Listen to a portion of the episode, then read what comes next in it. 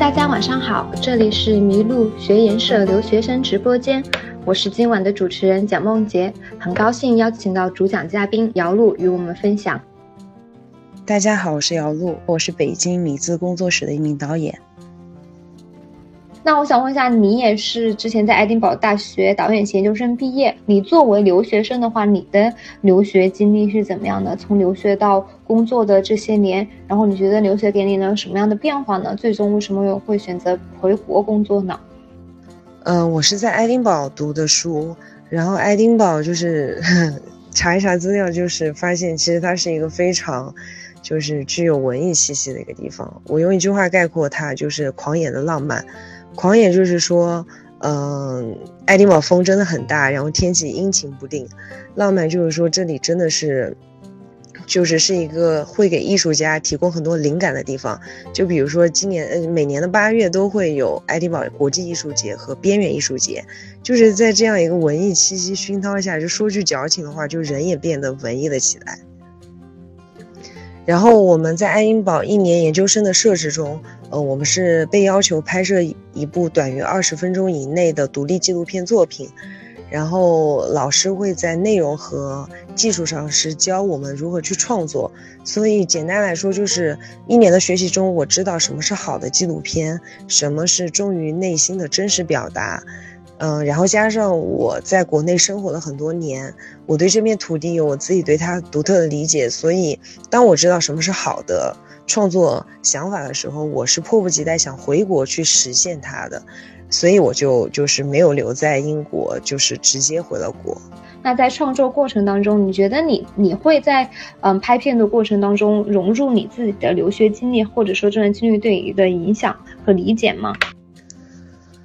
嗯，我其实。本科学的是新闻，是在新闻学院下面学的广告。呃，因为我是在中国这样一个语境下面去学的新闻，多余的不谈。我知道我们的创作理念中其实是带有很多的预设去看问题的。但是我在爱丁堡学习了一年之后，我知道忠于内心表达的创作其实是首先是要把你的拍摄对象当做一个个体，一个真实的个体去看待的。那像你毕业就是之后，现在参加工作之后，你觉得，嗯，和你才毕业的时候，包括你也参加这么多片子的制作，你觉得对纪录片的理解你有所变化吗？包括你来到中国，会不会中国，嗯，制作一些片子，可能它的概念或者说实际操作起来，可能跟你当时学到的，嗯，就是在爱丁堡学到的，可能它会有一些距离。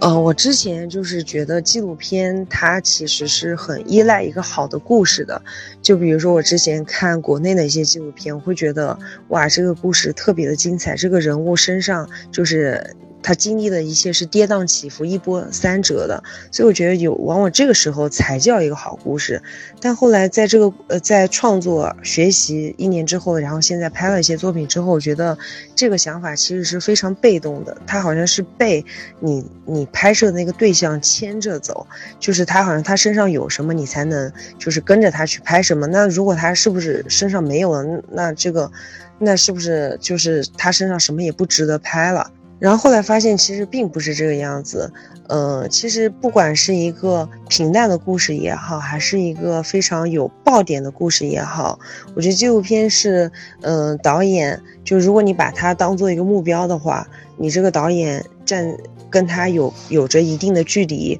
我觉得好的纪录片其实是，嗯，你。去接近那个目标是这个过程，你在这个过程中，你想传达出什么样的理解？你想传达出你个人什么样的一个倾向？什么样的情感？什么样的理念？我觉得，如果你把这个、这个、这这一些复杂的这样多个层面的东西传达的很清楚的话，或者说，如果你能就是找在这个过程中，你能。自成体系，逻辑能够自洽的话，那我觉得它就是一部好的纪录片。嗯，就拿我的毕业作品，嗯，就是在爱丁堡的毕业作品举例子，其实我拍的就是我自己，就这是我之前就从来没有设想过，就是我自己身上，或者说我身边，嗯，跟我同龄人一他们身上有什么可以值得拍的？感觉他们太平常、太普通了，就是没有任何可以。说的，就感觉你说你可以说就像发八卦一样，就像写日记一样。但是为什么就是别人要去看你的这些东西呢？